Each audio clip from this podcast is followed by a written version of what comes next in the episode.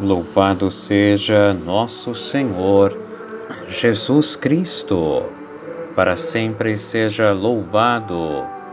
Um bom dia, feliz e abençoado sábado, dia 25 de setembro. Aqui quem vos fala é o Padre Fabiano Schwank Colares, pároco na paróquia de Nossa Senhora da Conceição, em Porto Alegre. Me dirijo a cada um dos meus queridos paroquianos e paroquianas e a todos os amigos e amigas que nos acompanham através deste áudio. Gostaria de te oferecer uma palavra de fé, de paz, de esperança. E te convido para iniciarmos o nosso dia com o nosso Deus. Em nome do Pai, e do Filho, e do Espírito Santo. Amém. E eu desejo que a graça e a paz de Deus, nosso Pai, e do Senhor Jesus Cristo, que é a alegria das nossas vidas, estejam neste momento na tua casa, estejam neste momento na tua vida, estejam convosco. Bendito seja Deus que nos reuniu no amor de Cristo. Querido irmão e irmã, te convido para invocarmos o dom de Deus sobre nós, o Espírito Santo. Vinde, ó Espírito Santo, e enchei os corações dos vossos fiéis, e acendei neles o fogo do vosso amor. Enviai o vosso Espírito, e tudo será criado, e renovareis a face da terra. Oremos. Ó Deus, que instruístes os corações dos vossos fiéis com a luz do Espírito Santo, fazei que apreciemos retamente todas as coisas segundo o mesmo Espírito e gozemos sempre da sua consolação. Por Cristo Senhor nosso. Amém. E te convido para ouvirmos o Evangelho deste sábado pela manhã. É de Lucas, capítulo 9, versículos 43 a 45. Que o Senhor esteja convosco. Ele está no meio de nós. Proclamação do Evangelho, da Boa Notícia de nosso Senhor Jesus o Cristo, segundo Lucas. Glória a vós, Senhor. Fazemos uma cruz na nossa testa, pedindo ao Senhor que nos ajude a compreendermos a Sua palavra, nos nossos lábios, pedindo que tenhamos a coragem de falar desta palavra e sobre o nosso peito pedindo ao Senhor a graça de crermos, confiarmos e pormos em prática esta palavra. Naquele tempo, todos estavam admirados com todas as coisas que Jesus fazia. Então Jesus disse aos seus discípulos: Prestai bem atenção às palavras que vou dizer. O filho do homem vai ser entregue nas mãos dos homens. Mas os discípulos não compreendiam o que Jesus dizia. O sentido lhes ficava escondido, de modo que não podiam entender, e eles tinham medo de fazer perguntas sobre o assunto. Palavra da salvação. Glória a vós, Senhor. Querido irmão e irmã, todos ficavam encantados, admirados com as coisas que Jesus fazia. E, e, se perguntavam, mas quem é esse homem? Da onde ele veio? Mas o que, que é isso? Um ensinamento novo? Que poder é esse que ele tem? Quando nós nos aproximamos do Senhor Jesus, verdadeiramente, quando nos deixamos amar por Ele, quando dizemos a Ele que queremos é, acolhê-lo, recebê-lo em nossa vida, nós começamos a ficar encantados.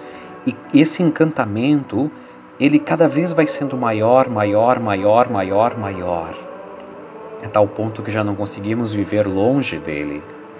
Que coisa mais linda! Todos estavam admirados com aquilo que Jesus fazia. Tu já te admiraste com a presença de Jesus em tua vida? Ele já te encantou?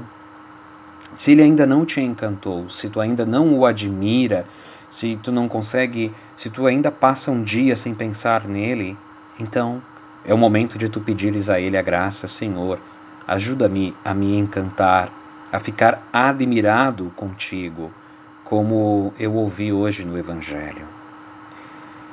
Agora é muito importante não cairmos na ilusão daquela, daquele apaixonamento que faz com que nós saiamos do ar e não conseguimos, não consigamos ver realmente. Acho que todos nós conhecemos alguém, ou se não aconteceu conosco, que se apaixonou por uma pessoa e essa pessoa fazia dela gato e sapato, como se diz, não é? Com todo respeito aos gatinhos, e a explorava, etc e tal, mas ela não via. E aí a gente dizia: escuta, falava para ela, ela ficava brava conosco. E de repente é, a gente começava a comentar: olha, o fulano está cego pela fulana, está cego. É, esse encantamento, sendo por Jesus, ele seria bom. Mas não é isso que o Senhor quer de nós, um encantamento que nos deixe alienados. E, e aí, caso contrário, nós cairíamos no fanatismo.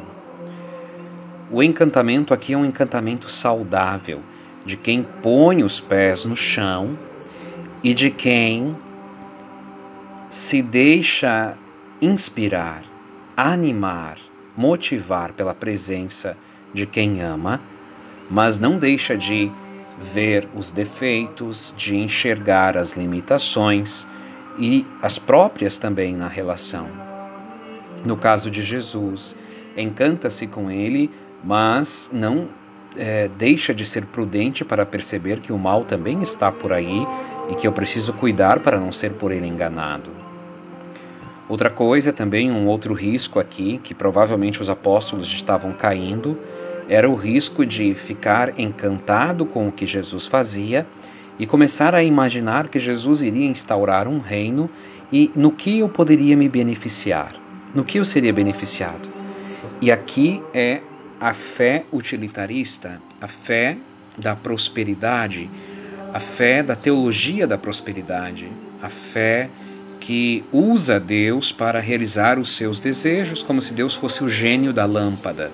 E provavelmente é que os apóstolos estavam nesse patamar, encantados que todo mundo estava encantado com Jesus, e eles já saem do ar e começam a imaginar que proveito eles vão ter? Como que vai ser o seu futuro? Não, também não é por aí.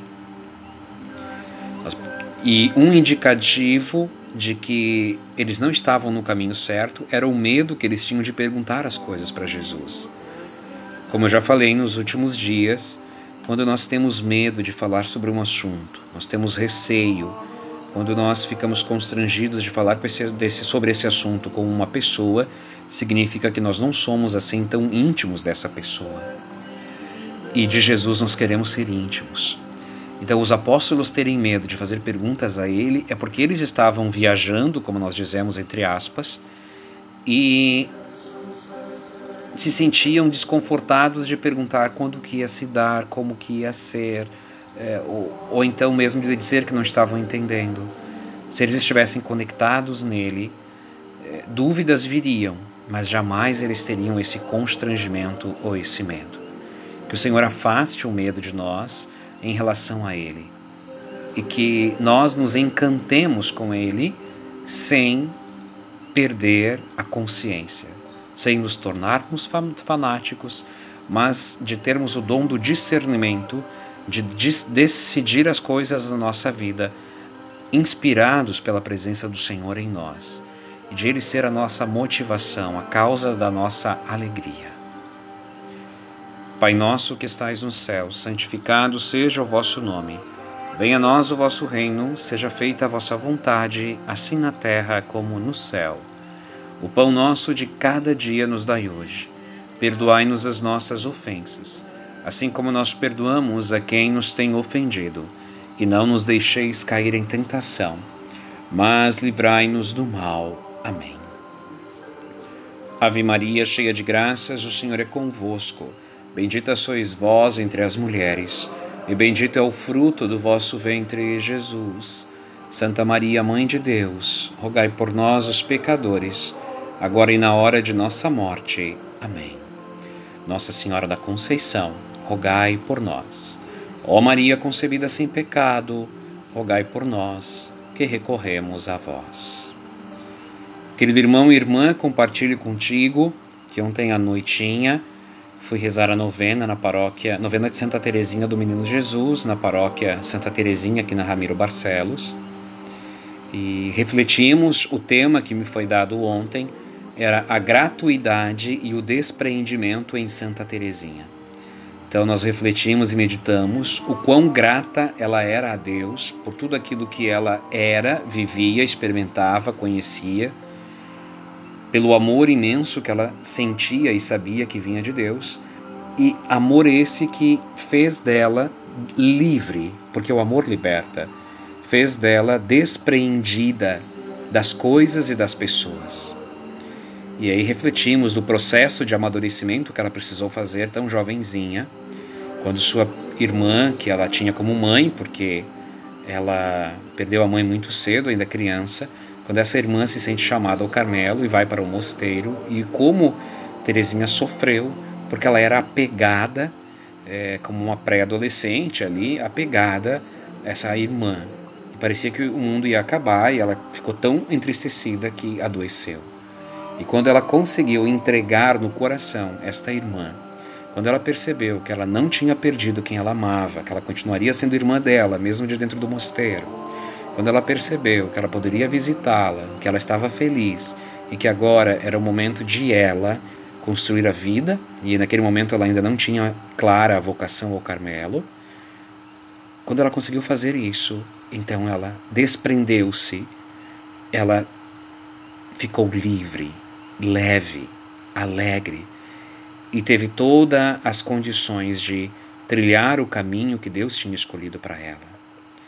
Por isso, olha a importância de nós estarmos em Deus e em Deus nós sermos livres das pessoas, das situações, o despreendimento. Então, a alegria de ontem ter, celebra, ter celebrado esta novena. E hoje é dia em que nós transmitimos a Santa Missa pela, da paróquia pelo nosso Facebook. Tu és o nosso convidado, às 17 horas, reze conosco, pelo Facebook da nossa paróquia. Que o Senhor esteja convosco, Ele está no meio de nós.